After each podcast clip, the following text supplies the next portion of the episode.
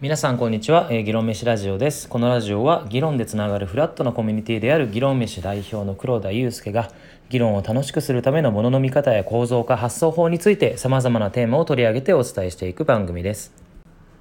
議論飯というのはですねオンラインオフライン問わずいろんなディスカッションをしているんですけれども今回は、えー、オンラインでディスカッションしている内容をちょっと取り上げてみようかなというふうに思っています。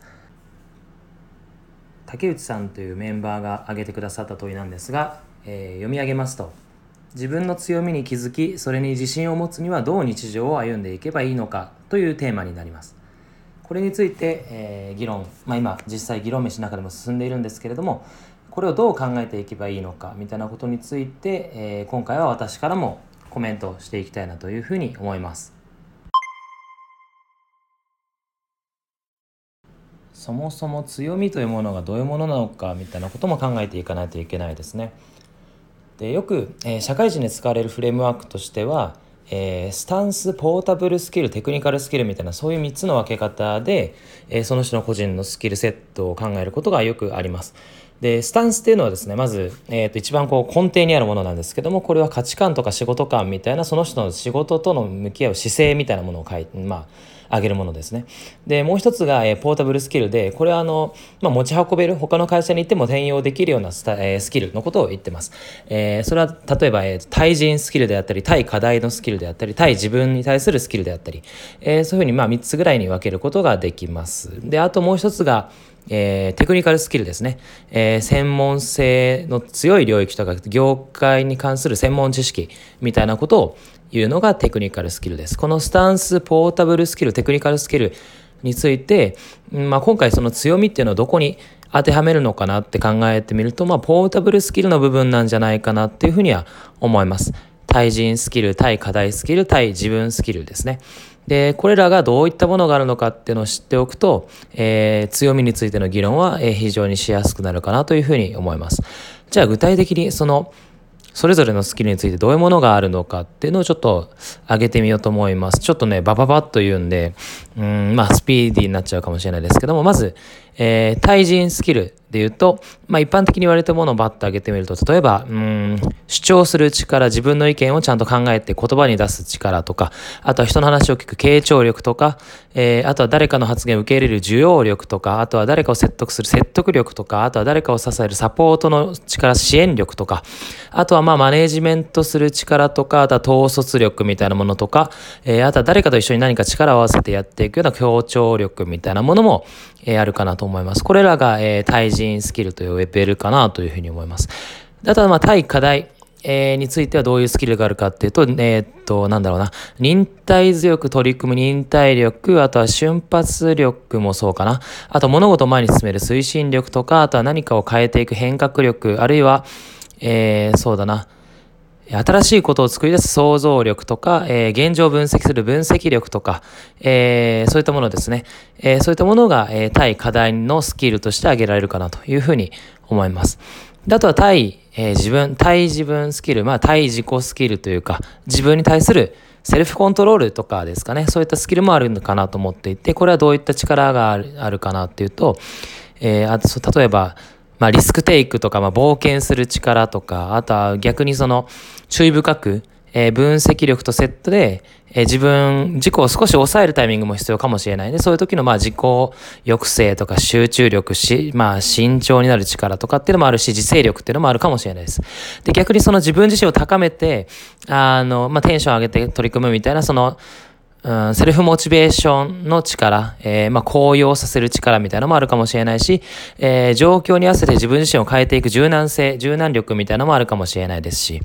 あとはそのまあ決めたルールには従わないといけないとか、納期は守らないといけないみたいなこともあったりするんで、その規律の力、規律を守る力、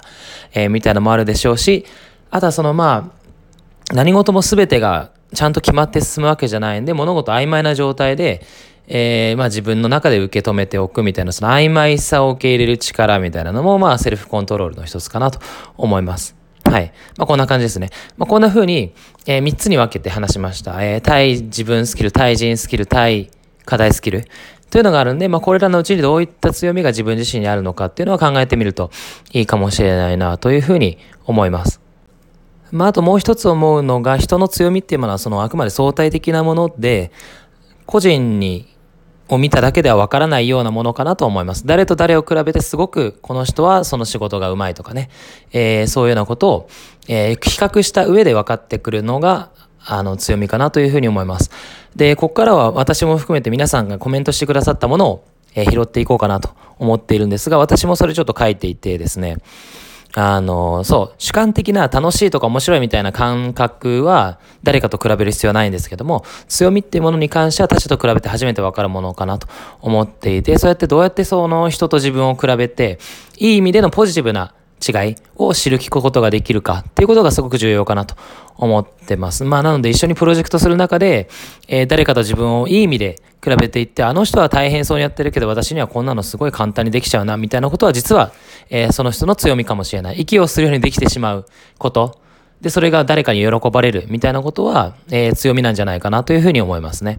はい。で、もう一つちょっと私挙げているのがですね、えっ、ー、と、任天堂の社長のえー、岩田さんですね、えー、彼が言ってる仕事のことなんですけど、ちょっと読み上げてみると、えー、自分の労力の割に周りの人がすごくありがたがってくれたり、喜んでしてくれたりすることってあるじゃないですかと。で、それがその人の得意な仕事なんだっていう話ですと。逆に自分はすごい努力してるのに達成感もいっぱいあるのに、周りからはなんだそれと思われてしまうようなことがあって、で、それは本人が好きだとしても実は得意なことじゃない、強みではないっていうふうに言ってます。うん、まあこれも言われてみればその通りだなと思ってて、で、これに対して竹内さん、えー、問いを、テーマを出してくれた、えー、方ですけども、えー、この観点についても大きな収穫になりましたというふうに言ってくれてます。ありがとうございます。で、ちょっとじゃあ引き続き、えー、別の方のコメントも読み上げてみたいなと思います。次はじゃあ、誠さんですね。山口誠さんというメンバーが書いているコメントです。はい、うん。なるほど。まずですね、えー、彼が、いうのは僕が考える強みというのは、えー、自分にとっては簡単にできるけど多くの人にとってはお金を払ってでも他人にやってほしいことですと。でこれをちょっと発展させて、えー、自分の強みを知るのに必要なのは自分以外の多くの人が抱えている弱みに気づくことだと思っていますと。他の人の弱みに気づくことによって自分自身の強みが気づく。これもある意味、まあ、相対的なことなのかもしれないですね。うん。こういうふうにして、えー、誰かとの比較もしくは、えー、対比によって、えー、気づくものであるというふうに言ってますね。うん、この辺りかなり近いですし、なんなら誠さんワークショップそういったことやってるっていうことなので、えー、ちょっと興味ありますね。やってみたいですね。で次は菅野さんがコメントしていて、うん、なるほどなというコメントなんですけども、えー、強みに対して自信を持つっていう発想ではなくて逆に、えー、自信を持つからこそそれを強みとして認識するみたいな順序なんじゃないかなというふうにことでその、まあ、そういった自信が出てくるのは時間がかかるものなので、えー、いろいろとこう仕事をする中で自信が持てるものが出てきたらそれをようやく、えー、強みとして認識すればいいんじゃないかなということであんまり急ぐ必要がないんじゃないかというふうにコメントしています。うん、これもその通りかなという感じがしますね。で、はい。で、竹内さんもこれに対して、えー、答えていて、うん、もう少し冷静になってみようと思いますというふうにコメントを返していますね。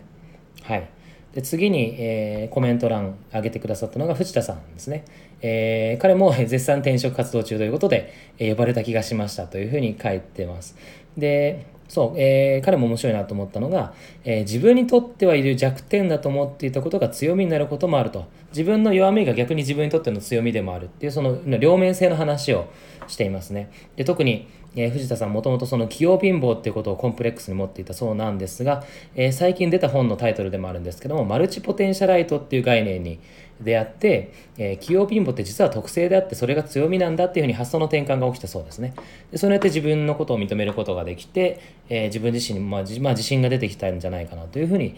感じるので弱みすらも強みにできるそれはやっぱ状況に応じてとか課題に対してどう向き合うか次第で変わってくるとか環境とか課題によってその弱みが強みになったり強みが弱みになったりすることもあるんでこれはすごくいい観点だなというふうに思いました。で最後に島田さんもですねコメントしてくださっていて、えー、体験談でいうとサラリーマン時代に社外での偶然の出会いから、えー、仕事依頼してやったら予想以上に喜ばれたとであこのスキルってすごいんだなっていうふうに人から感謝されることで、えー、独立の自信につながりましたというふうにおっしゃってますなるほどねうん、こういった感じで、まあ、やっぱり誰かからの評価とか感謝みたいなところから自信をつけてそれを強みと思う人も出てくるわけです。はい。じゃあ今回はここまでにしましょう。また次回お会いしましょう。バイバイ。